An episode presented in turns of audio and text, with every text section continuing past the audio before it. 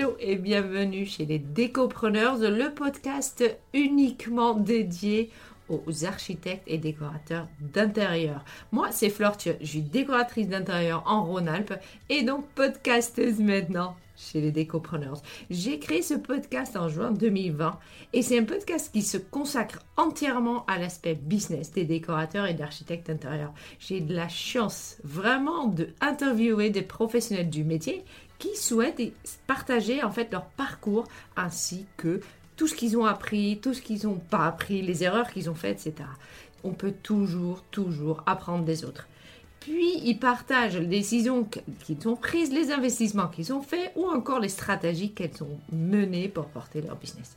D'autres professions complémentaires passent aussi derrière mon micro, comme des coachs en business, des experts en SEO, des comptables ou même des photographes d'intérieur. Ici, vraiment, on parle uniquement entreprise pour aider les entrepreneurs du domaine de la décoration et de l'architecture d'intérieur à créer et maintenir l'entreprise au service de leur passion.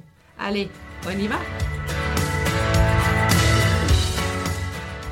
Aujourd'hui, je suis avec Emmanuelle Pinet qui est décoratrice d'intérieur dans l'Ain euh, le 01, elle euh, décoratrice suite à une reconversion, et la reconversion a été suite d'un burn-out. Elle est euh, présente sur Insta avec Home Sweet Home, qui est son compte perso un peu mélangé, boulot quand même. Euh, on va parler avec elle parce que euh, elle a énormément de choses à dire justement sur les difficultés d'être entrepreneur, sur le partage qu'on peut faire euh, sur Instagram et j'ai en fait plein de questions juste comme ça. Salut Emmanuel. Bonjour. Ravi que tu es là. Eh euh, c'est toi qui m'as envoyé un message parce qu'effectivement, tu voulais parler de cette partie euh, reconversion, burn-out. Et ça, ça vient du fait que tu as cette page Instagram qui s'appelle Home Sweet Home où euh, tu parles de ton quotidien. Et en fait, les abonnés de cette page-là te demandent régulièrement comment ça se fait que tu en es là, qu'est-ce qui mmh s'est passé? Et finalement, il te pose la même question que moi je pose à tous mes invités au début. Donc, est-ce que tu peux, s'il te plaît, commencer au départ et nous m'expliquer comment tu en es arrivé là? Bien sûr. Alors, du coup, j'ai travaillé 12 ans en crèche, euh, voilà, où c'était vraiment un métier euh, passion.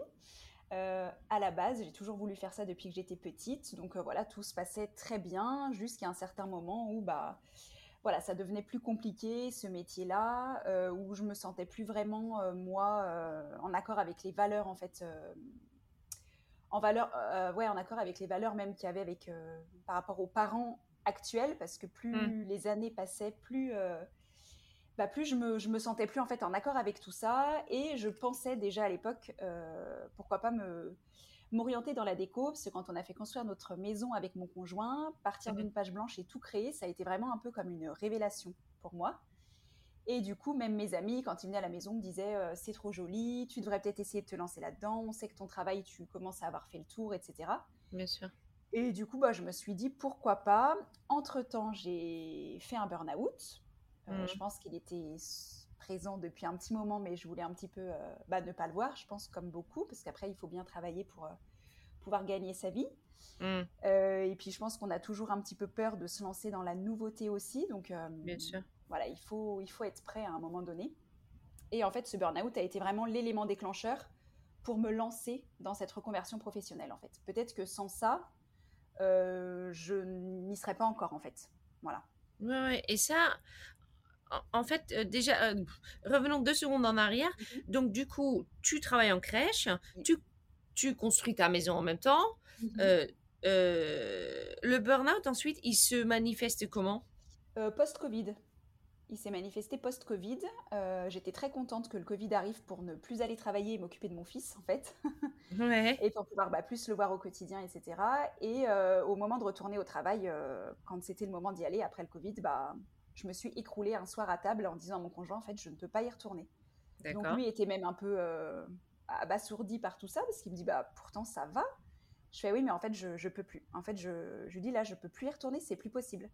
Hmm. Ça m'est tombé dessus, en fait, d'un coup. Je pense que je savais pertinemment que de faire une coupure, ça allait enclencher tout ça, parce que mon médecin voulait déjà m'arrêter quelques mois auparavant. Je lui avais dit, non, ça va aller, je vais tenir bon, tout ça. Et je hmm. pense qu'inconsciemment, je savais que si je coupais, je pourrais plus y revenir en fait. Et donc, du coup, parce que j'aimerais bien juste deux, secondes faire un point là-dessus, parce que pas tout le monde reconnaît un burn-out ou peut, mhm. voilà, physiquement.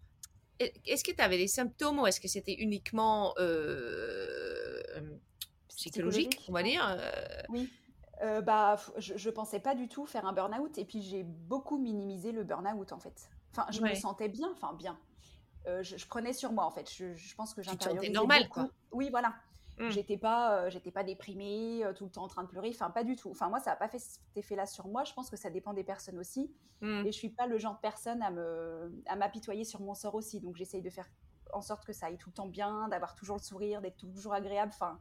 Ouais. Donc du coup, je pense que voilà, moi, ça m'a juste, ça m'est tombé dessus, même si je pense que c'était là depuis un moment, mais que je voulais pas le reconnaître ou peut-être pas le voir. Et du coup, ça s'est manifesté par le fait que en fait, tout est sorti, quoi. Voilà, j'avais de l'eczéma, je me suis mise à pleurer et mon corps, mm. a, voilà, mon corps a dit stop. oui, oui. C'est ça. on connaît ça. Euh, et donc, effectivement, ton corps s'est manifesté pour dire stop. Oui, exactement. Ouais, allé au bout. Mm. Ouais. Et, euh, et, voilà, le médecin après m'a arrêté. Il m'a dit, mais je t'avais dit que je voulais t'arrêter déjà avant. Euh, je dis oui, mais bon, bah. Oui, mais non. Voilà, hein? oui, mais non. et puis, en fait, voilà, j'ai été un petit peu en arrêt et pendant cette période-là, j'ai pu vraiment réfléchir à mon avenir. Et en fait, mon but, je pense qu'on est peut-être beaucoup dans ce cas, mais quand on fait un burn-out, on a envie de couper tout lien en fait avec l'expérience professionnelle précédente. Donc en fait, euh, j'ai voulu plus vite, enfin en finir au plus vite avec la crèche, on va dire, pour vraiment me concentrer sur euh, bah, mon futur métier et vraiment me, mmh. ouais, tout, tout balayer et me concentrer sur l'avenir en fait. D'accord. Donc, euh, donc voilà, donc suite à ça, j'ai quitté la crèche et après je me suis lancée dans ma formation directement. J'ai pas vraiment fait de pause quoi. Mais t'as fait, euh, ça aurait été peut-être pas mal de faire une pause. Bah oui, c'est ce qu'on me dit Mais je suis pas ta maman, donc du coup j'ai rien à dire. du coup, que ça m'aurait peut-être fait du bien de faire une vraie pause, en effet. Ouais, je pense. Mais bon, c'est pas grave.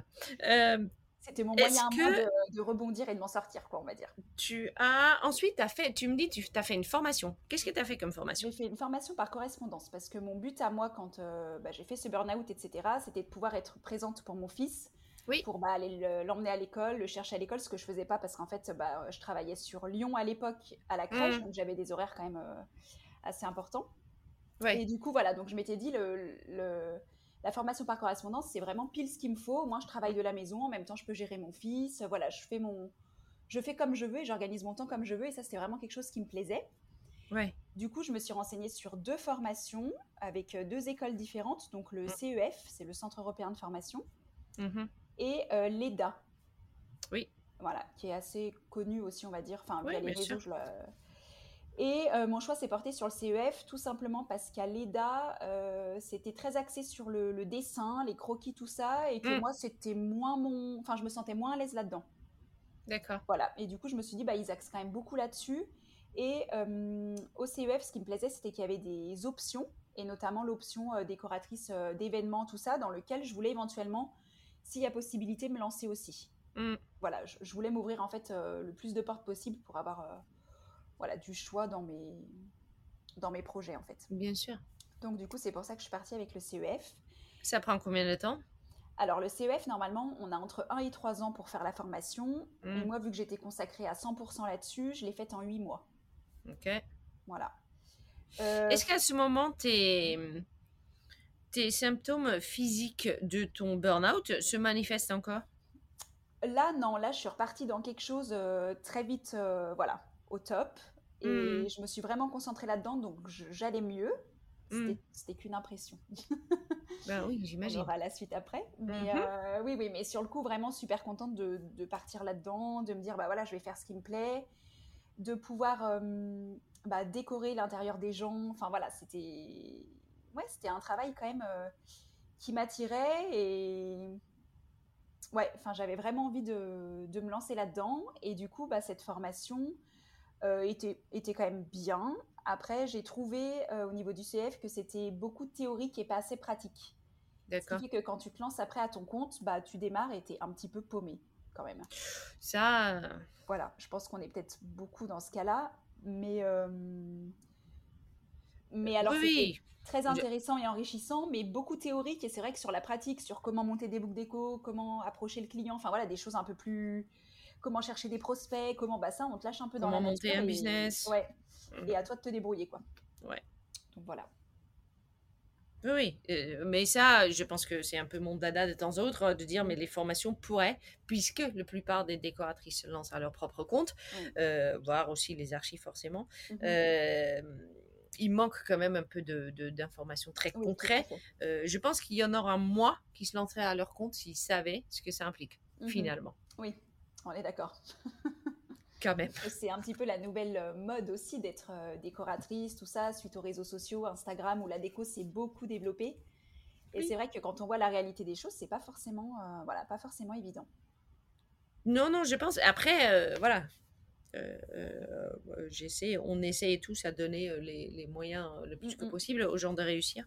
mais c'est effectivement aujourd'hui un de ces métiers où qui est très à la, qui est à la mode. Oui, tout à fait et où effectivement les gens ne se rendent pas forcément compte que, euh, pour parler avec Isabelle Gomez, que euh, la créativité d'un décoratrice d'intérieur qui a son compte, ça fait que 20% de son business. Mmh, mmh, mmh, ah finalement. tout à fait.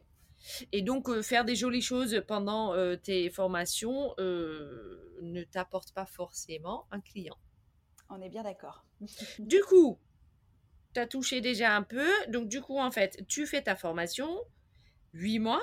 Donc, 8 mois où, en fait, euh, tu travailles uniquement là-dessus et puis, euh, accessoirement, tu profites de ton fils. Voilà. Et ce qui est très important aussi. Tout à fait. Et puis ensuite, est-ce que là, est-ce que d'abord, pendant ces 8 mois-là, déjà, tu commences à communiquer là-dessus sur effectivement ton Insta perso là, le Home Sweet Home? Parce que le Home Sweet Home, tu l'as lancé quand? Euh, Celui-là, je l'ai lancé à la construction de notre maison, donc il y a 5 ans. D'accord. Et après, MDeco, bah, je l'ai lancé au moment de créer ma boîte, donc il y a un peu plus de 2 ans. Et donc MDeco, tu le lances à la suite de ta formation. Tout à fait. Quand pendant déjà euh, Non, pas pendant. Je l'ai vraiment lancé une fois que j'ai créé mon entreprise. Oui. Et par contre, sur Home Sweet Home, en effet, je parle vraiment de, mon quotidien, euh, d'entrepreneur, de quand je faisais ma formation aussi un petit peu. Mais là, je développe vraiment plus ce côté entrepreneuriat où je discute avec les gens et où beaucoup de mes abonnés, en fait, se retrouvent un petit peu en ce que je dis et mmh. me disent que vraiment, euh, bah, c'est cool de voir quelqu'un qui dit aussi clairement les choses, qui va pas mentir ou enjoliver la mmh. situation. Et, euh, et, voilà, et que je donne un petit peu des petits tips, des petites choses comme ça euh, pour essayer d'y arriver et qui sont, voilà, qui sont plutôt contents de, de, tout ça. Et ça fait un moment qu'ils me disent on aimerait trop un petit podcast et tout, ce serait cool. Donc, donc voilà. Donc voilà, chose faite. Alors, tu lances ce MDCO. Mmh Est-ce que ça passe comme une lettre à la poste? Non, bien sûr que non. Bien sûr que non. Allez, vas-y. Donc, je lance ça. Euh, ceci dit, j'ai eu mon premier client sur, euh, pour mon entreprise via Instagram et via en plus MDeco, même pas par Home Sweet Home. Donc, ah, excellent. où j'avais 100 et quelques abonnés au début, quoi. Une parisienne en plus qui me dit que bah, elle a bien, elle, elle trouve joli mon feed, etc. Et que vraiment, ça l'intéresserait de bosser avec moi. Donc, trop contente. Très bien. Bon, c'est mon premier client, donc je flippe grave, hein, on va pas se mentir. Ouais. Euh, voilà, comment faire? Donc, premier contact téléphonique, donc j'étais en plein stress. Puis, je suis quand même quelqu'un à la base de très angoissé de nature. Donc, euh, mhm. j'aime que tout soit parfait, que voilà, je me mets un peu trop de pression. Mais bon, je suis comme ça. Et du coup, voilà, ça se passe. Je fais le projet, je rends le truc. Elle était super contente. Donc, euh, trop bien. Je me dis, ah, ça y est, premier client fait, je suis trop contente, tout ça. Mm. Et euh, mais mine de rien, enfin je reviens un peu en arrière, mais euh, avant d'avoir son premier client, il faut essayer de fixer ses prix, il faut voir, euh, enfin et ça aussi c'est un truc ultra compliqué mmh. de se dire combien je vais demander parce qu'on se sent pas vraiment légitime en fait au début dans notre métier. En plus c'est une reconversion, c'est une prestation mmh. essentiellement intellectuelle, donc c'est pas qu'on vend du vent, loin de là, mais je pense que les gens se rendent pas compte du travail qu'il y a derrière et que le temps de trouver l'inspiration et que le temps, enfin, on passe des heures sur l'ordi, on passe des heures à modéliser et qu'en fait, euh, bah, tout ça, ça, ça vaut quelque chose, quoi. Mais les gens ont encore vraiment du mal avec, euh, je pense, avec, avec ce, concept-là, quoi, et cette conception des choses. Donc pour le coup, euh, si effectivement on peut revenir dessus, entre le moment donc tu termines en fait ton CEF, tu vas lancer ton entreprise. Mm. Est-ce que tu écris un business plan? Est-ce que tu décides comment tu vas communiquer? Qu'est-ce que tu as mis en place avant de réellement ouvrir cette page mhm. Instagram MDeco pour dire je suis une entreprise, ça sont mes couleurs, ça c'est la façon dans laquelle je parle, ça c'est mon client. Est-ce que tout ça, tu l'as mis en place Est-ce que tu peux m'en parler un peu? Oui. Alors j'ai mis en place. Alors clairement, j'ai pas fait de business plan à proprement dit en, disant bah voilà, je suis dans telle région, ils ont besoin de décoratrices, tout ça. Non, je, en fait, je suis allée un peu euh, en mode euh, on se lance et on verra bien. Par contre, j'ai réfléchi en effet à mon logo. Euh, alors je l'ai retravaillé parce qu'au départ, j'avais pas celui-ci. Mais du coup, là, j'ai fait quelque chose qui me correspondait vraiment avec des couleurs un petit peu pastel, des fleurs, parce que la nature, c'est important, tout ça. Donc, le logo, je l'ai travaillé, j'ai fait des flyers. Je me suis dit, bah, moi, ma com, c'est beaucoup Instagram. Hmm. J'essaye de communiquer beaucoup sur Instagram parce que je suis à l'aise, en fait, sur ce réseau-là. Euh, les flyers, je me suis dit que ça pouvait être pas mal parce que bah, les gens, ils te voient, tu déposes ça dans des lieux un petit peu stratégiques. J'ai déposé ça, par exemple, chez des fleuristes. Ouais, bien des, sûr. Voilà, des magasins de vêtements, des choses où, voilà, des, des salons d'esthétique, enfin tout ça. Euh, qu'est-ce que j'ai fait aussi? Euh, Voilà, en fait, je m'étais mis dans ma tête, ok, bah, je veux euh, communiquer via les réseaux, communiquer localement aussi. Pour moi, c'était quand même assez important, donc via les flyers. Mhm. Et après, j'ai eu l'occasion de rentrer dans un réseau d'entrepreneurs. Ça s'est fait un petit peu comme ça. Et là, après, ça m'a apporté autre chose, mais peut-être qu'on en parlera un petit peu plus tard. je sais pas. Oh, oh, ouais, ouais. Oui, je veux bien qu'on en parle plus tard, mais continue. Donc ensuite, logo, parce que euh, j'ai fait un petit parenthèse d'abord, parce que ce que tu as dit est assez intéressant et ça suit en fait une euh, podcast que j'ai fait avec euh, Stéphanie Berger. J'ai pas forcément le, numéro du podcast en tête. Elle est, son entreprise s'appelle Marque-moi et elle est euh, spécialisée dans tout ce qui est justement communication, outils de communication, etc. Et j'ai fait un podcast avec elle. Et ce qu'elle me dit, la première chose qu'elle me dit, c'est de toute façon, son logo, ben, on le fait beaucoup plus tard que le reste. Mm. C'est pas la chose le plus important. Et quand tu me dis oui, j'ai retouché après parce que ça me correspondait plus, ça veut dire juste que tu as mis en fait, je sais pas comment on dit ça en français, le bœuf devant le charrue, tout ça. Euh, mais en, étant créative, on a cette tendance-là de dire ah, ah, d'abord je vais faire un super logo et tout, mm. et puis ensuite on arrive dans qu'est-ce qui est mon client, qu'est-ce que je veux réellement, et très vite ça ne correspond plus. Euh, et elle, elle dit très clairement, donc j'invite tout le monde à, écouter ce podcast-là, dit très clairement non, non, ne commence pas avec le logo, ça ne sert à rien. Ah oui, alors qu'au final, on se dit c'est la première chose qu'il faut faire. Oui, mais non. Vrai, hein ouais. Oui, mais, oui, mais non. tu vois, au final, je l'ai retravaillé. Donc, euh, ben, voilà. Donc, du coup, tu fais ça. Tu, tu, euh, et tu commences aussi à penser à fixer tes prix. Oui. Comment tu t'es pris pour trouver des informations là-dessus? Alors ça, euh, bah, j'en ai parlé avec une copine qui s'est lancée à peu près en même temps que moi ouais. dans la décoration. Du coup, on en parlait pas mal toutes les deux et elle m'a beaucoup aidé et donné un petit peu des conseils, tout ça. Et donc, du coup, ce que j'ai fait, c'est que j'ai regardé plusieurs sites de décoratrices qui étaient dans le coin. J'ai regardé un petit peu les prix qu'elle pratiquait et j'ai essayé de me caler un petit peu par rapport à ça. D'accord. Après, les prestations qu'elle propose, elle, sont pas forcément les mêmes exactement que je propose moi. On n'a pas hmm. les mêmes noms de trucs, tout ça. Du coup, je me suis mise comme ça. J'ai regardé un petit peu aussi sur Internet quel, euh, quel était euh, le prix à l'heure pour une décoratrice. Et j'ai essayé de voilà, faire un petit mix et de me dire, bah, pour l'instant, je pars là-dessus. Et on verra ensuite. Je me dis, plus on a de l'expérience aussi, plus on peut se permettre d'augmenter un peu les prix. Ouais. Voilà. Mais et aujourd'hui, tu en es où? Eh ben aujourd'hui, je me dis qu'il faudrait que je les retravaille parce que clairement, je pense que je ne suis pas payée à ma juste valeur, entre guillemets. D'accord. C'est quoi les prix que tu pratiques aujourd'hui? Euh, alors là, les prix que je pratique aujourd'hui, alors normalement pour, euh, pour info, une décoratrice, c'est payé 80 euros de l'heure, minimum. Et moi là, je pense que je suis plus entre 50 et 60. D'accord. Est-ce que tu as une idée de ce que tu fais au mètre carré ou pas? Euh, alors moi je fonctionne, euh, alors c'est pas vraiment du prix au mètre carré. Moi je hmm. fonctionne par presta. C'est-à-dire que par exemple pour une pièce environ de 15 mètres carrés, je vais faire telle prestation à tel prix. Et du coup après si je fais une pièce de, du double voire du triple, bah forcément j'augmente après euh, hmm. ces prix-là.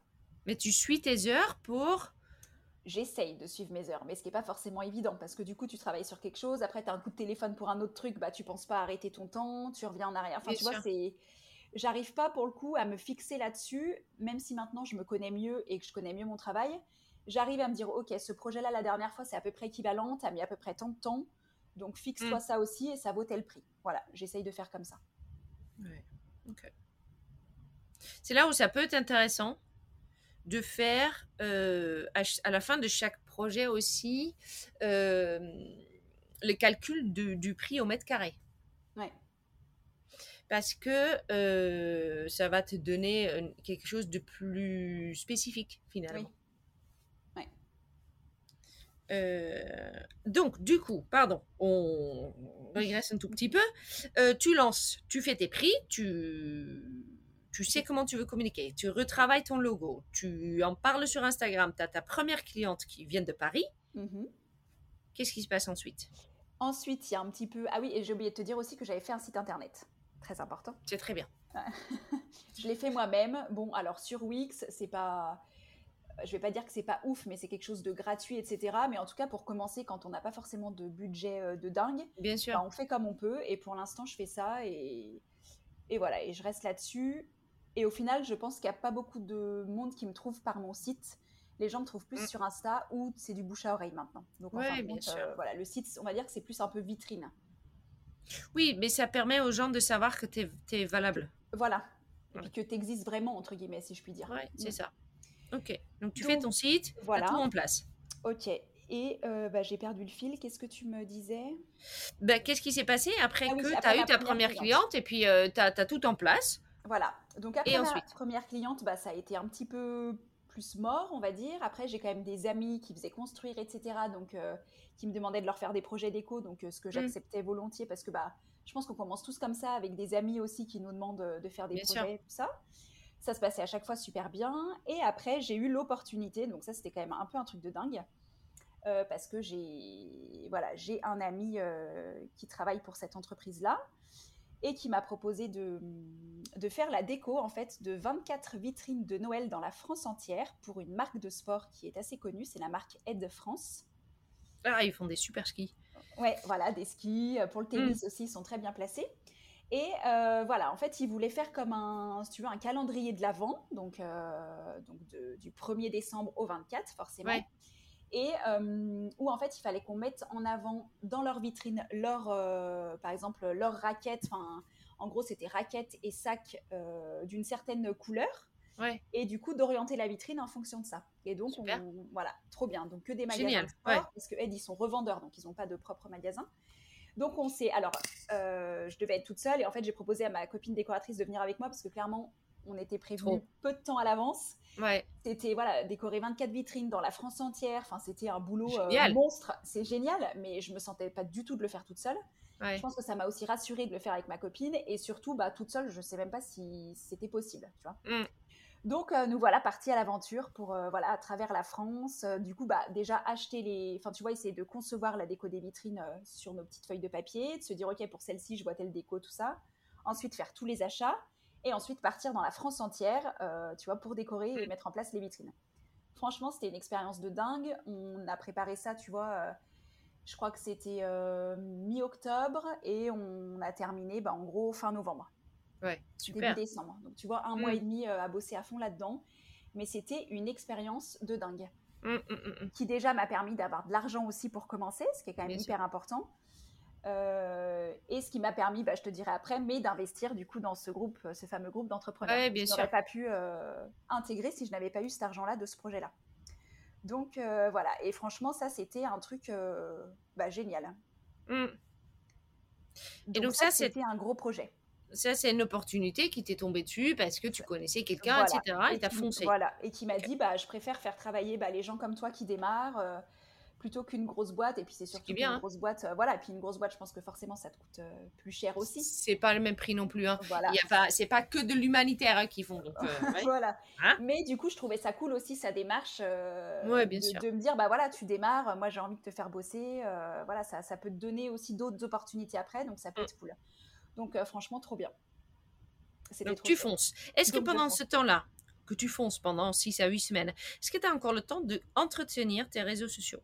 Oui, bah du coup, on entretenait par rapport à ce projet-là. On faisait un peu des teasers, euh, teasing, je sais plus comment on dit. Oui, bien sûr. tu vois, de, de, dire, bah, ok, on, prépare un gros truc, on, ne pouvait pas en parler tout de suite avant que ce soit mis en mmh. place parce que voilà.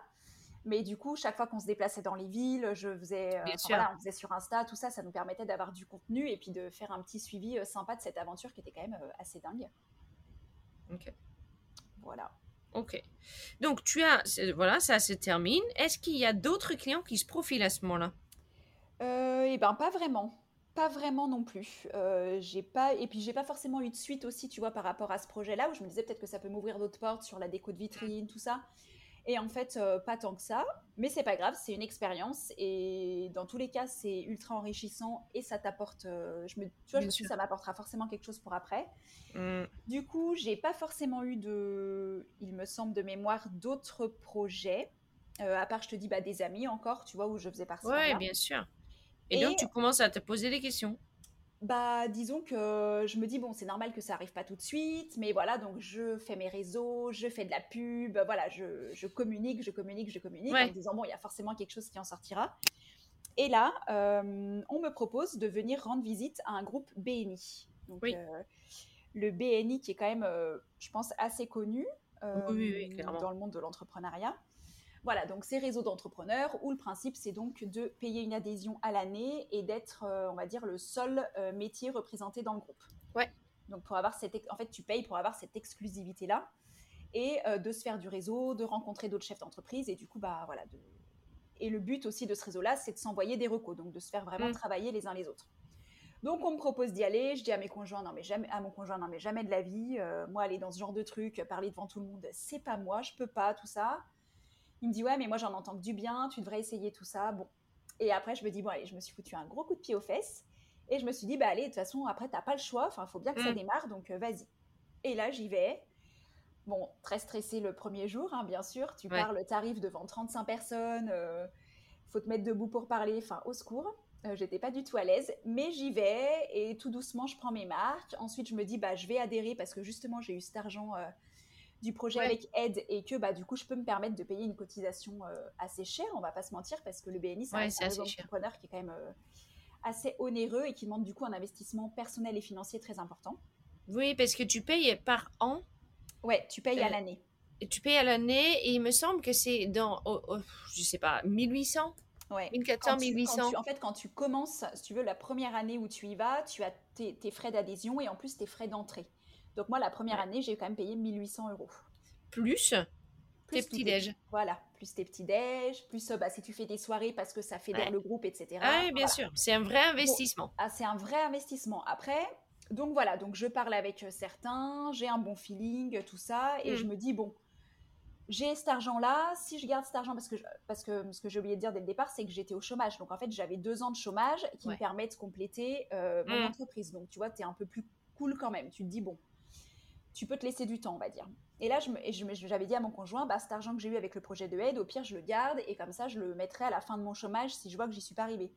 Et dans ma tête, je me suis dit, mais en fait, c'est complètement débile. Si tu ne fais pas maintenant, si tu n'investis pas maintenant Bien pour euh, créer du réseau, etc., dans tous les cas, euh, enfin voilà. il Bah, dans tous les cas, tu en auras besoin à la fin de ton chômage et puis Voilà. derrière, tu n'auras pas de clients. Donc, C'est ça, euh, Exactement. Voilà. Donc en fait, je me suis Ouais. dit, bah allez, c'est le moment d'investir. Là, on te Ouais. propose ça, c'est le moment d'y aller. En fait, il y a une place pour toi, vas-y, fonce. Du coup, bah j'ai foncé. Je crois que depuis le début, de toute façon, dans ce- cette aventure, je me pose pas de questions et j'y vais. Et au final, bah, ça me réussit plutôt pas trop mal.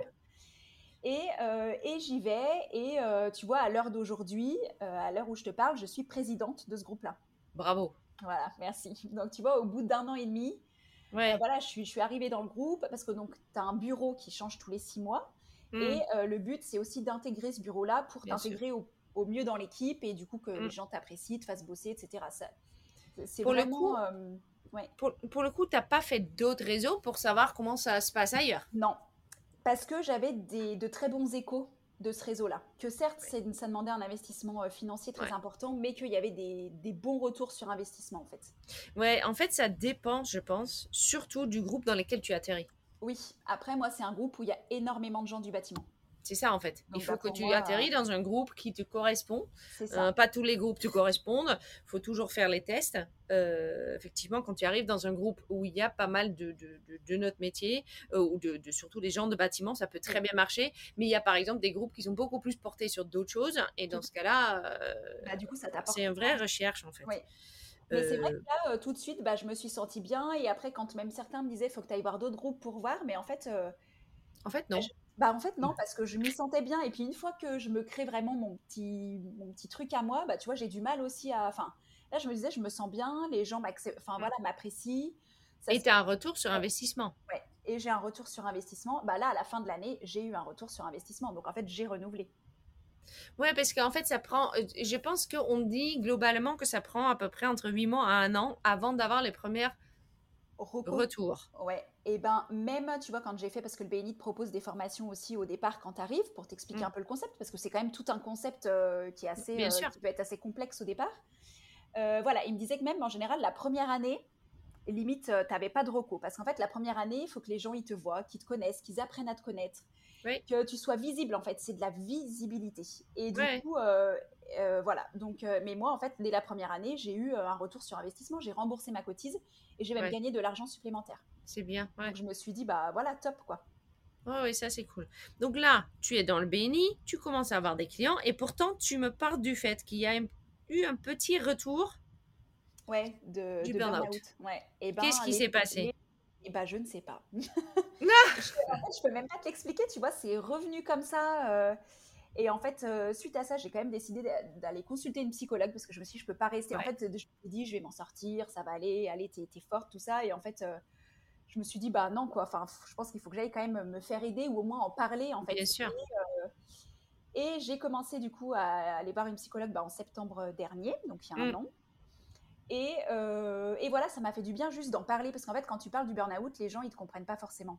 Hmm. Et il y en a beaucoup qui disent ouais, le burn-out, ça va, euh, c'est bon, tout le monde est en burn-out maintenant. Enfin, tu vois, c'est quand même un peu. euh, Ouais. Voilà. Et en fait, j'en ai parlé à la psy qui me dit mais en fait, je pense que les, les gens et même vous, vous ne comprenez pas parce que moi je l'ai beaucoup minimisé. Elle me dit vous comprenez pas qu'en fait. vous avez vécu des choses qui étaient quand même très compliquées et que du coup, il faut, on peut pas vous demander d'être à 200 ou 300 parce que tu vois, quand je me suis lancée dans mon entreprise, alors c'est pas que j'étais pas à 300 mais j'étais au maximum de ce que je pouvais être Hmm. après avoir vécu tout ça. Et tu vois, même avec mon conjoint, ça a créé un peu des, des petites, euh, pas des petites embrouilles, mais tu vois, lui, il me disait, mais tu te donnes pas, je te, je te vois pas à 100% dans, notre- dans ton entreprise, je comprends pas, faut que tu te donnes à fond si tu veux que ça marche. Je lui dis, mais en fait, j'ai, Et Là, toi, tu donne- avais là cette impression d'être à 500% tant que ton 5% d'aujourd'hui- de ce moment-là était en fait tes, tes, tes, tes- tes 60% de Voilà. Emmanuel avant. Voilà, exactement. Et du coup, euh, voilà, je Mm. lui disais, bah en fait, je peux pas. Et du coup, tu vois, c'est la psy à un moment qui m'a dit, mais en fait, il faut juste que vous compreniez qu'on peut pas vous demander d'être à 300%. Elle me dit déjà, quelqu'un de normal qui va très bien euh, Ouais. à l'instant T ne peut jamais être à 300%, c'est faux.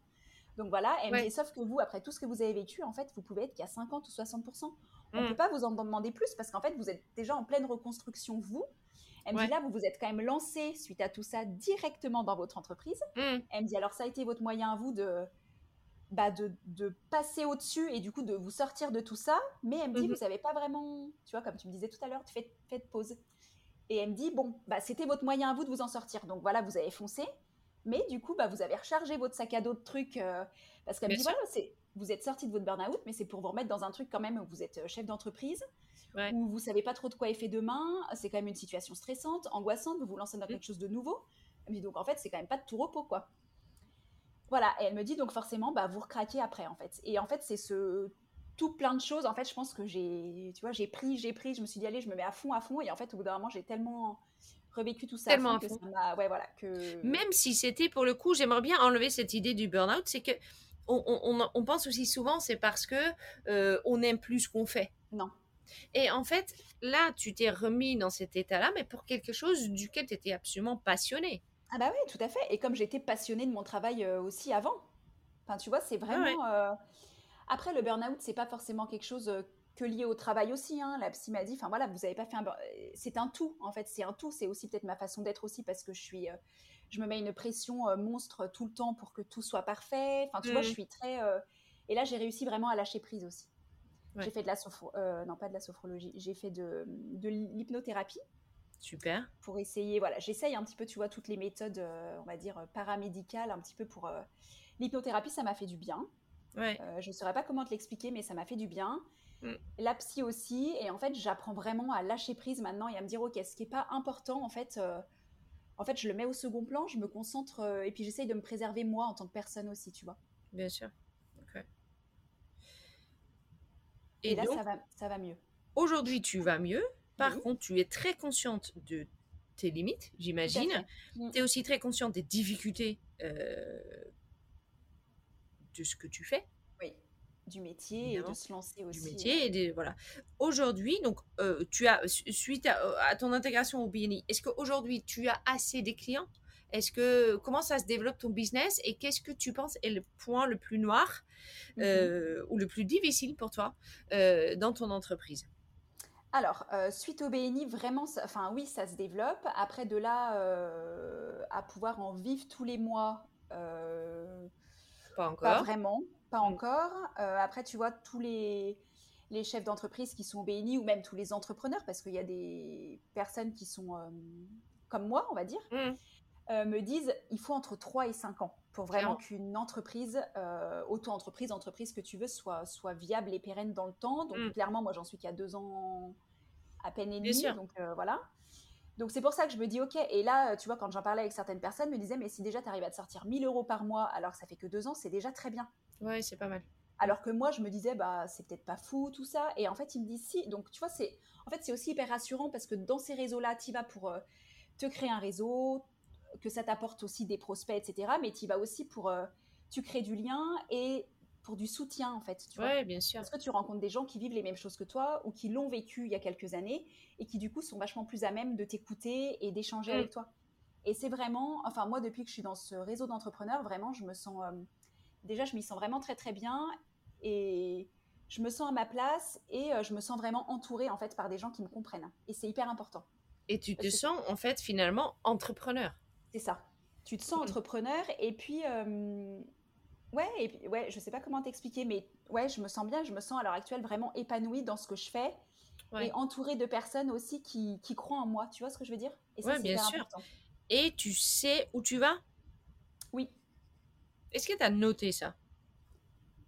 Est-ce que tu as, comme tu vois, quand tu as commencé ton business, tu as fait ton communication, tu as, as, fait et refait ton logo, ton site internet, est-ce qu'aujourd'hui, tu prends encore le temps de travailler, euh, pas dans ton entreprise, mais sur ton entreprise? Tu veux dire de travailler toute ma com, tout ça?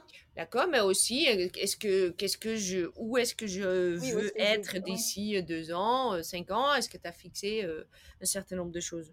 Alors moi, je me suis pas vraiment fixé d'objectif. Mon objectif à l'heure actuelle, c'est déjà de pouvoir en vivre un minimum, euh, parce que là, mon chômage s'est arrêté, donc c'est pouvoir euh, me sortir un minimum de salaire tous les mois pour pouvoir bah, payer ma maison, etc. Enfin, vivre le quotidien comme euh, tout le monde. Donc mon objectif déjà, c'est ça, et je me dis qu'après, bien sûr, que j'aimerais gagner plus d'argent avec cette entreprise, mais j'y vais step by step. J'ai pas envie de me voilà, c'est pas que c'est pas de l'ambition, mais j'y vais, euh, voilà, j'ai besoin d'y aller progressivement parce que je sais que ça va pas arriver d'un coup et j'ai pas envie d'être un peu déçue. Enfin, tu vois ce que je veux dire? Si je me mmh, voilà, j'y vais step by step et je me dis, ok, je sais que je sais que ça ira en fait. Quoi qu'il arrive, je sais que ça se passera bien et je ferai tout pour. Mmh, mmh, c'est vraiment ma vision des choses. C'est quoi Et donc, c'est quoi la partie la plus difficile d'être entrepreneur dans la déco pour toi? Eh ben pour moi, c'est de trouver les prospects euh, qui veulent vraiment travailler avec toi et qui ont les moyens en fait de te faire travailler aussi. Parce que beaucoup de gens euh, voudraient prendre une décoratrice, tu voilà, échanges avec eux, tu fais tout le petit, euh, tu vois, tout le petit truc bien, et après ils mm. disent ah bah non mais en fait c'est trop cher. Oui oui. Voilà, les, les, gens je pense se rendent pas compte en effet que, comme je te disais tout à l'heure, par rapport au travail que c'est, voilà, ils se rendent pas compte du prix que ça vaut réellement aussi. Mm. Donc euh, voilà. Mais voilà, le plus dur, je pense, c'est voilà, de trouver des prospects. Euh, donc c'est pour ça que je multiplie un petit peu, tu vois, les. On va dire, tu vois, les flyers, mine de rien, j'en parlais à ma copine qui est décoratrice, je lui disais, bah voilà, j'ai déposé des flyers et j'ai eu quand même plusieurs appels suite mm. à ça. Et là, j'en ai un qui s'est concrétisé où j'ai un gros projet et où j'aurai sûrement des projets après, tu vois. Ouais. Le truc, ça s'est fait par hasard. Les clients, ça se passe super bien on a un super bon feeling et je sais que voilà ils m'ont dit une fois qu'on aura fini ce projet là on veut que toi pour le bureau enfin tu vois il y a vraiment des choses qui vont voilà et je sais que ces personnes là vu qu'ils apprécient travailler avec moi ils parleront de moi à d'autres gens et en fait ça se fait comme ça et tu vois déjà maintenant tu vois qu'il y a un petit bouche à oreille tu vois ça se met en place ça se met en place grâce au BNI, euh, grâce euh, voilà, grâce aux flyers, grâce euh, j'avais mis aussi des étiquettes, tu vois, sur ma voiture pour qu'on me repère. Bien. ça marche ça aussi? ouais, ça va. La dernière fois, quelqu'un a dit, bah oui, c'est toi la décoratrice, euh, parce que bah, je suis aussi souvent à l'école, donc euh, du, coup, les gens, tu vois, te repèrent, voient ta voiture, voient qui sort de la voiture. Enfin, tu vois, c'est bête, mais euh, c'est l'école. Ouais, donc toi, tu vas plus en jogging à l'école, en fait. non, c'est ça. c'est fini. Moi, Bon, j'y suis jamais allée en jogging, mais. mais t'es toujours nickel maintenant voilà, quand tu y ça. vas. Parce que mine de rien, enfin, tu vois, quand tu es décoratrice, je pense que ce que tu dégages aussi, c'est hyper important. Bien sûr. Pour moi, ça va de pair, quoi. Oui, bien sûr. Punaise, j'avais une autre question et là, pour le coup, euh, je l'ai totalement oublié. Euh, ah oui, si, parce que euh, donc il y a ça, il y a les flyers, il y a le BNI, il y a comme ton Insta, il y a les Oui. étiquettes euh, sur Mhm. les voitures, le fait que tu es toujours habillé comme il faut quand tu sors de ta bagnole. Et puis, tu as aussi eu un peu de presse. Oui. Alors, j'ai. Comment ça s'est passé déjà? Du, Le pourquoi et le comment? Et Mm. qu'est-ce que ça t'a apporté? Alors, du coup, euh, en presse, j'ai eu, euh, du coup, dans le magazine, euh, c'est un magazine gratuit hein, qu'ils offrent avec le Progrès. Je crois que le magazine, il sort deux fois par an. Mm. Et on m'avait contacté, je sais pas, on te trouve, tu sais, je pense qu'ils regardent un peu sur Internet, les Bien gens sûr. du coin, tout ça. On m'avait contacté, donc bien sûr, ce genre de pub, bah, tout, tout est payant. hein. Bien sûr. Euh, et du coup, je m'étais dit, bah, c'est pas mal parce que le progrès, c'est assez local. Et vu que je vais essayer vraiment de faire quelque chose, euh, voilà, de rester niveau local. Alors après, je travaille à distance, hein, tu vois. euh, Mm. Quand les gens me prennent sur, enfin, me voient sur Instagram, tout ça, j'ai déjà fait des projets à distance. Mais en tout cas, je trouve que le local, ça marche bien et je trouve que c'est Ouais. important pour développer son réseau. Du coup, voilà, j'ai fait ce- cet article dans le Progrès. voilà, tout s'est bien passé, c'était cool. Et c'est cool, en effet, voilà, de se voir sur un magazine quand même Bien on sûr. va pas se mentir. Et euh, j'ai eu deux, trois, deux ou trois appels euh, suite, à, suite à cet article, dont un qui était plutôt bien parti. Et euh, au final, j'ai jamais eu de retour. Après, Mm. tu vois, j'ai quand même eu deux, trois appels, genre le lendemain que le magazine est paru. hein. Donc, tu vois, je me suis dit, ah bah cool, les Ouais. gens ont vu et font quand même la démarche d'appeler, ce qui est quand même déjà un bon point. Pas mal. Ouais. Voilà, au final, ça s'est pas fait parce que bah pour X ou enfin peut-être que les gens Ouais, s'étaient bien dit bah, en fait voilà. Mais je me dis voilà le magazine peut-être qu'ils l'ont toujours à l'heure actuelle et peut-être que c'était pas le moment il y a un an mais que ce sera le moment dans six mois. Enfin tu vois. Mm. En fait, tout- en fait, ce qu'il faut se dire aussi quand on est entrepreneur et c'est ce que moi je me suis dit, c'est que toutes les graines, les graines qu'on sème. Tu vois, j'ai Mm. semé plein de graines depuis deux ans. Bah il y en a qui vont prendre que maintenant en fait. C'est très long, Bien sûr. mais euh, mais il faut y croire et il faut jamais s'arrêter en fait de voilà de semer plein de Jamais. graines. Mm. Jamais. Mm. Donc voilà pour ce qui est du progrès. Donc au final, euh, je, je peux pas dire que ça m'ait vraiment bah, apporté quelque chose, on va dire. Mais bon, euh, sait-on jamais euh, par la suite. Et j'ai fait aussi euh, une interview. bah, J'avais rencontré ce- cette personne au BNI d'ailleurs. Il était arrivé en même temps que moi, mais au final, lui n'a pas adhéré. Mm. Où il était vidéaste. euh, Enfin, tu vois, euh, il faisait des interviews, tout ça. Il avait même euh, travaillé sur des, sur des grands films. Et là, il s'était mis à son compte pour faire quelque chose de plus local. Et du coup, il m'avait proposé, bah, bien sûr, hein, c'est payant aussi, hein. on est bien d'accord, tout se Tout paye. est hein. payant. Voilà. Euh, toute la pub qu'on fait en tant qu'entrepreneur, euh, voilà, il n'y a, il y a rien de gratuit, ça il faut bien le savoir aussi. Et du coup, euh, j'ai fait cette vidéo-là où il est venu à la maison, où il m'a interviewé, tout ça, donc ça durait quand même euh, 11 minutes, tu vois, c'était Mm. quand même pas mal. Et j'ai trouvé le concept sympa. Donc j'ai eu pas mal de vues. Après, ça, je pense pas que ça m'ait amené des prospects. Enfin, en tout cas, personne Mm. m'a dit on vient vous voir suite à votre vidéo et votre interview. Mais en tout cas, euh, je trouve que c'est un bon support. Des fois, tu vois, je le remets un petit peu en story sur Insta en disant si vous voulez en savoir plus sur moi, n'hésitez pas à regarder l'interview. Bien sûr. faire des petits rappels comme ça parce que c'est hyper important. Euh, du coup, voilà, en tout cas, j'ai trouvé l'expérience de l'interview euh, très sympa. Alors, c'est un Mm. peu stressant aussi parce que c'est en vidéo, tout ça, t'es filmé. Bien sûr. enfin bon. Mais, euh, mais c'était cool, c'était une belle expérience. Et du coup, du coup, voilà. Donc, ça, c'était mes deux trucs un petit peu. Ouais, plus presse, quoi, on va dire. Oui, bien sûr. euh, et infiner, parce que ça, c'est un sentiment que, qui, qui ressort quand même assez régulièrement, que la presse, c'est super sympa. Je Mm. pense que ça te ancre, en fait, euh, vraiment en étant entrepreneur, en étant réel, comme avoir un site internet. Oui. Et en même temps, c'est euh, le, le- le retour en investissement n'est pas en direct. Non. Après, euh, ça peut être justement les gens qui veulent justement travailler avec toi vont sur ton site, ce que, tout ce que tu as fait, ça Oui. peut les rassurer et donc ils vont t'appeler. Ça va pas être par rapport à réellement ça, mais euh, ça va aider quand même. Oui, oui, oui. Je pense Mais c'est un façon, investissement. Voilà. Et puis tout ce que tu fais, je pense que ça aide. Comme je te disais, peut-être pas à l'instant T, mais six mois après. Mais c'est juste que voilà. Après, il y a des choses qui.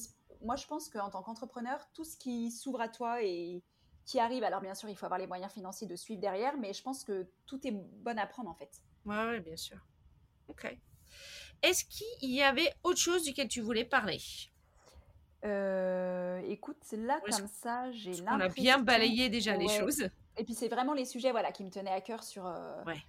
Voilà. Sur le fait que bah c'est pas simple et c'est pas tout beau tout rose et c'est pas comme quand on voit sur Insta toutes ces nanas bah, qui sont déjà influenceuses. Euh, alors là, je parle pas forcément de la déco, mais même influenceuses mode et qui vont créer une marque. Forcément, elles ont déjà 100 000 abonnés, donc en fait, euh, leur marque, ça va passer easy entre guillemets parce qu'elles ont déjà le réseau et la communauté pour. Quand on démarre de, de zéro presque, bah, mm. tu as tout à créer en fait et c'est pas simple. Mm. Et en effet, c'est euh, un secteur où euh, c'est pas qu'il y a de la concurrence parce que chaque décoratrice est, unique entre guillemets parce qu'on a toute notre petite patte, tout notre ressenti qui est différent, notre approche client qui est différente. Nos... Donc du coup, chaque personne va être unique et mm, on ne proposera pas toutes les mêmes rendus, les mêmes voilà. Donc en fait, je pense qu'on peut pas correspondre à tous les clients qui veulent faire qui veulent une décoratrice. Mais c'est un secteur, on va dire, où il y a quand même de plus en plus de monde sur mm. le marché et où il faut arriver un petit peu à se démarquer de la concurrence entre guillemets. Même si j'aime pas parler vraiment de concurrence parce que voilà, je te dis, on a toutes nos petites pattes. Des mais, collègues. Euh, voilà, et des collègues. Mais voilà, il faut arriver à se démarquer pour, euh, bah, pour arriver à trouver des prospects et à en vivre, en fait. Et c'est ça qui est compliqué. Oui, ce que je trouve aussi compliqué parfois, c'est de ne pas se décourager justement face à l'Instagram. Parce que euh, quand on a un petit creux, et on, a comme un métier où on a parfois des, des, creux de la vague, moi j'en mm. parle, j'en parle ouvertement, hein, que mm, mm, parfois je, il y en a plus et tout d'un coup il y en a et puis voilà. Euh, heureusement à la fin de l'année ça fait quelque chose de bien mais il y a quand même des creux. Et on va sur Instagram et on voit tout ce monde qui réussit à fond la caisse et on se dit mais mais mais qu'est-ce que je fais mal? Et je pense toujours à cette petite histoire euh, où euh, euh, je vais pas donner le nom de la personne, mais c'est quelqu'un en fait qui que je connais très bien, qui a sur Instagram un mariage absolument parfait. Mmh Sauf que moi, je sais que depuis un an et demi, ils ont un instance de divorce et c'est le bordel. Et pour moi, Insta, c'est ça. Tu mets que en avant ce qui est parfait. Tout à fait. Quand tu, justement, hein, sur ton compte, on va pas te demander sur ton compte de décoratrice de mettre en avant euh, toutes les erreurs que tu fais. on en fait tous. On n'a mmh pas besoin non plus de, voilà, hein, de se mettre un balle dans le pied. Euh, mais il est vrai que quand on est dans un petit creux, moi, je m'interdis presque euh, en partie ah d'aller sur Instagram quand c'est comme ça, histoire de ne pas me dégoûter encore bah oui. mais c'est vrai que ça peut être ultra déprimant. Et c'est là où je dis qu'il faut pas lâcher. Justement, et il faut pas se comparer aux autres. Alors, c'est bien plus facile à dire qu'à faire. Un hein. mois avant, j'étais tout le temps dans ce mood-là, un peu pas négatif, mais c'était beaucoup ma façon d'être avant. Et tu vois, depuis que j'ai fait mon burn-out, ça, pour le coup, ça a changé beaucoup de choses en moi. Je vois plus mmh. la vie de la même façon, plus les choses de la même façon. Je me dis, ok, non, là, faut y aller t'es positive, quoi qu'il arrive, ça se passera bien. Et en fait, comme on dit, le positif attire le positif, c'est bête, mais c'est vrai. Et en fait, euh, maintenant, je suis vraiment dans un autre mood et dans une autre façon de penser. Et, et ça, je me sens tellement mieux, en fait, depuis que, tu vois, mon esprit pense différemment, que c'est un bonheur quand même de, de penser comme ça et de se dire que, bah oui, ça arrive d'être, euh, en effet, de pas avoir de clients, mais c'est pas grave, ça va, ça reviendra. Mmh. Mais, euh, enfin, tu vois, enfin Bien sûr. Voilà, et on est, et c'est ok en fait si ça va pas, et c'est ok si tu fais un burn-out, et c'est ok si ton entreprise, bah, elle marche pas aussi bien que celle de ta voisine, et c'est ok en fait, il faut pas. Euh, mmh. Mais c'est vrai que dans le monde, le monde dans lequel on vit, c'est quand même très compliqué. Bah, on est beaucoup sur l'apparaître en fait. C'est ça. Euh, euh, juste revenant, il y a une question qui me vient juste en, revenant en arrière, parce que effectivement, tu as eu cette deuxième bout de burn-out qui s'est mmh. qui s'est pointé, tu as fait de l'hypnothérapie, tu as vu un psy.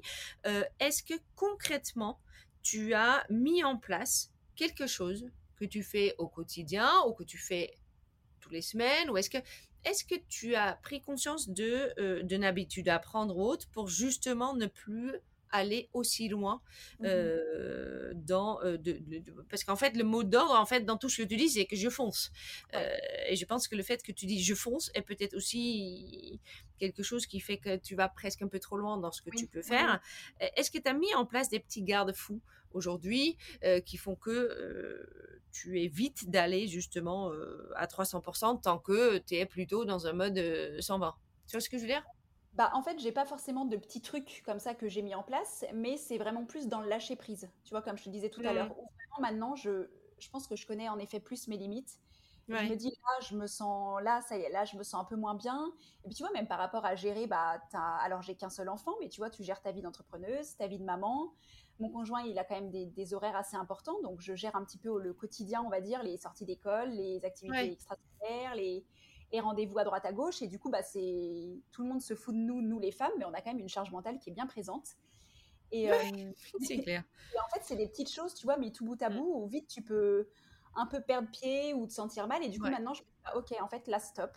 Là, j'ai besoin de temps même pour moi. Et ben, je vais me prendre du temps pour moi, en fait. Tu vois, par mmh. exemple, des fois, sur un projet, c'est tout con, mais je dois bosser sur un projet, j'ai pas d'inspiration. J'arrive pas à me dire, ok, dans cette pièce-là, je vois ça. Je me dis, oh c'est la merde. Alors, j'emploie des gros mots, désolé, mais je me dis, ça y est, c'est la cata. Tu vois, tu dois rendre un projet, faut que ça vienne, quoi. Enfin, au bout d'un moment, t'as plus le choix. Mais en mmh. fait, l'inspiration, c'est pas tu claques des doigts et ça vient. Donc, je me dis, bah ok, bah là, en fait, ça vient pas. Bah tant pis, je mets ça de côté, je vais faire autre chose, ou tu vas te promener, ou tu vas, je sais pas, au resto faire un truc qui te permet de lâcher, et ensuite, tu rebosses dessus. Et ben c'est pareil dans la vie, suite à un burn-out, tu vois, quand tu sens que, que ça va plus trop, que tu vois, c'était un peu sous pression, tout ça, bah tu dis, ok, je lâche ça, tant pis, je le ferai plus tard, c'est pas important, ça, enfin, tu vois, moi, je mmh. suis plus comme ça, que j'arrive à, à équilibrer la chose. Tu arrives à mieux prendre des instants pour toi même si tu les organises pas au quotidien, on va dire. Voilà, c'est ça. Ok. Tu te sens, euh, ouais. Bah, tu es plus à l'affût aussi. Oui, ouais. ah bah tout à fait. Forcément. Tout à fait. Super. Où est-ce que toi tu trouves ton inspiration? Alors, moi, je trouve mon inspiration. Alors, bah, je suis beaucoup sur Instagram, bien sûr, parce que hum je l'ai déjà dit, j'aime beaucoup ce réseau-là. Après, par exemple, tu vois, quand je fais mes mood boards pour les clients, je vais beaucoup sur Pinterest. Pinterest, c'est vraiment une mine d'or aussi pour les inspi. Et après, comme je disais, euh, tu vois, j'ai fait une infomerciale au BNI, euh, c'était la semaine dernière où ça m'a valu le trophée de la meilleure infomerciale. Voilà, la classe. Le premier, d'ailleurs, en un an et demi, j'étais bien contente. et c'est parce que, tu vois, pour moi, l'inspiration, elle est partout. Dans tous les paysages que tu regardes, autour de toi, en fait, il suffit d'ouvrir les yeux sur le monde qui mm. nous entoure pour, euh, pour, être inspiré, en fait tu vois, une jolie porte, euh, je sais pas, d'un bel immeuble, euh, ça peut te donner euh, une idée pour un projet. Enfin voilà, tu vois, là, on est parti en vacances. Ben voilà, suite aux vacances, ces beaux paysages, tu vois, le sable, la mer, tout. Enfin, tu vois, tout est. Et je trouve que l'inspiration, elle est partout et beaucoup autour de nous. Et du coup, bah. Voilà, moi, je m'inspire un peu de tout ce que je vois, en fait. Pour moi, tout est une source d'inspiration. Et je regarde aussi les magazines déco, j'aime beaucoup aussi, bien sûr. Bien sûr. Métier oblige. Emmanuel, un grand merci pour le partage. C'était eh ben, génial. Euh, j'espère que tu as pu dire tout ce que tu avais envie de dire. En tout cas, moi, ça m'a beaucoup touché, tout ce que tu as pu euh, partager. Euh, et puis, je te dis à très bientôt.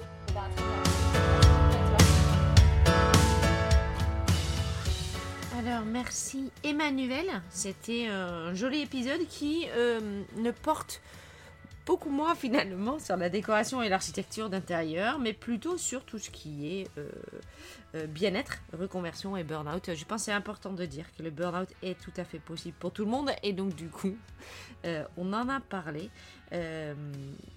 c'est pas propre à notre métier, hein, ça c'est sûr, mais il est vrai que euh, dans, euh, dans notre métier, on entend quand même parler, soit ceux qui arrivent parce qu'il y a eu le burn-out, soit que ceux qui, effectivement, euh, par le fait qu'on a une entreprise et on est créative, Archéo Déco, arrive à toucher de, cet état de, de, ne plus pouvoir, en fait.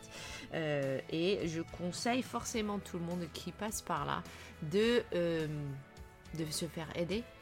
On pense toujours qu'on est plus fort et je pense que vous vous rappelez un peu peut-être de mon histoire où effectivement j'ai tellement poussé, poussé, poussé, poussé et encore poussé que euh, c'est finalement mon corps qui a décidé que c'était plus possible euh, parce que très clairement moi j'allais pas prendre cette décision là.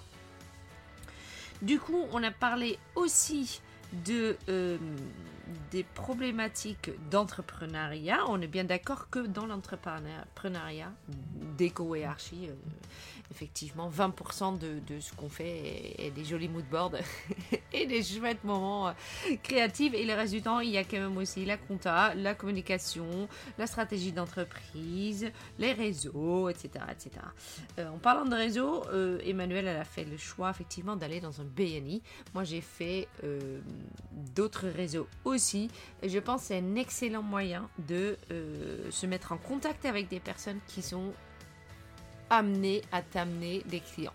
Euh, si c'est un BNI ou autre, euh, il, y a, énormément de réseaux. La seule chose que je peux te conseiller là-dessus, euh, c'est d'aller dans ton sens à toi. Déjà d'aller voir les groupes, euh, passer un ou deux fois, un ou deux fois. Généralement, tu peux passer un ou deux fois sans payer pour voir si le groupe peut être intéressant. Non seulement par rapport aux gens que tu rencontres, parce que tout le monde peut être sympa, mais aussi, par exemple, de dire voilà, est-ce que le groupe est majoritairement fait avec des gens du bâtiment ou voilà, ça aide énormément. Et puis, il faut avoir un certain nombre d'affinités personnellement, par exemple, moi je suis effectivement aujourd'hui dans des réseaux, mais je me suis rendu compte que moi, euh, les réseaux où je mange, ça me ça me correspond le mieux.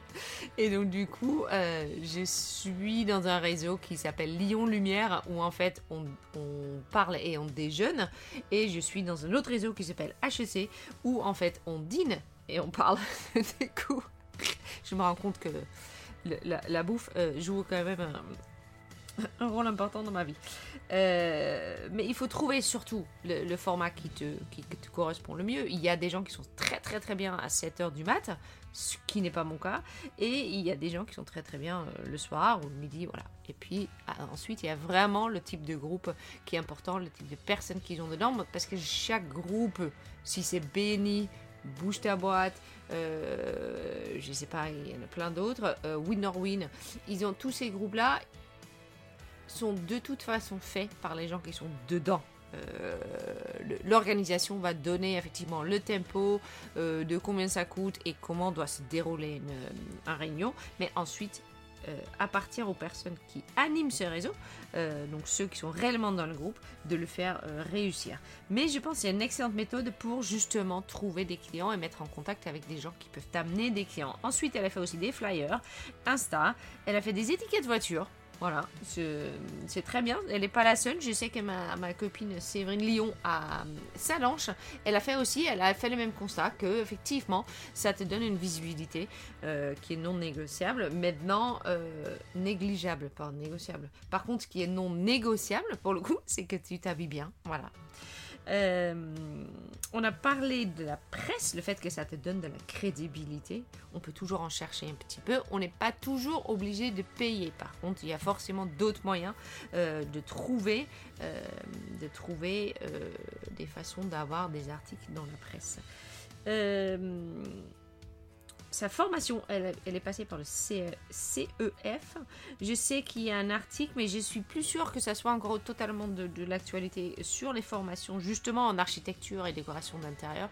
C'est un article qui est écrit par euh, My Cocoon. Le lien est sûrement sur le site, où effectivement elle décortique les 10 formations euh, sur le marché. Euh, de la décoration d'intérieur et d'architecture d'intérieur. Voilà. Alors, je pense que j'ai tout dit. Je l'espère en tout cas. Euh, un grand merci à Emmanuel aussi. Un grand merci à toi. Toi qui m'écoutes, toi qui euh, me fais tes remarques, toi qui me fais qui m'envoie tes questions, toi qui me laisse des, euh, des, avis sur, sur Apple Podcast, toi qui m'aide parfois euh, à dire bah, Flore, si tu fais comme ça, peut-être il y aura un quelque chose qui se déclenche, ou est-ce que je peux t'apporter quelqu'un qui tu peux euh, interviewer, etc. J'adore, j'adore toujours autant faire ce podcast et j'espère que tu adores toujours autant l'écouter. Voilà. Un gros bisou, à très bientôt. Ciao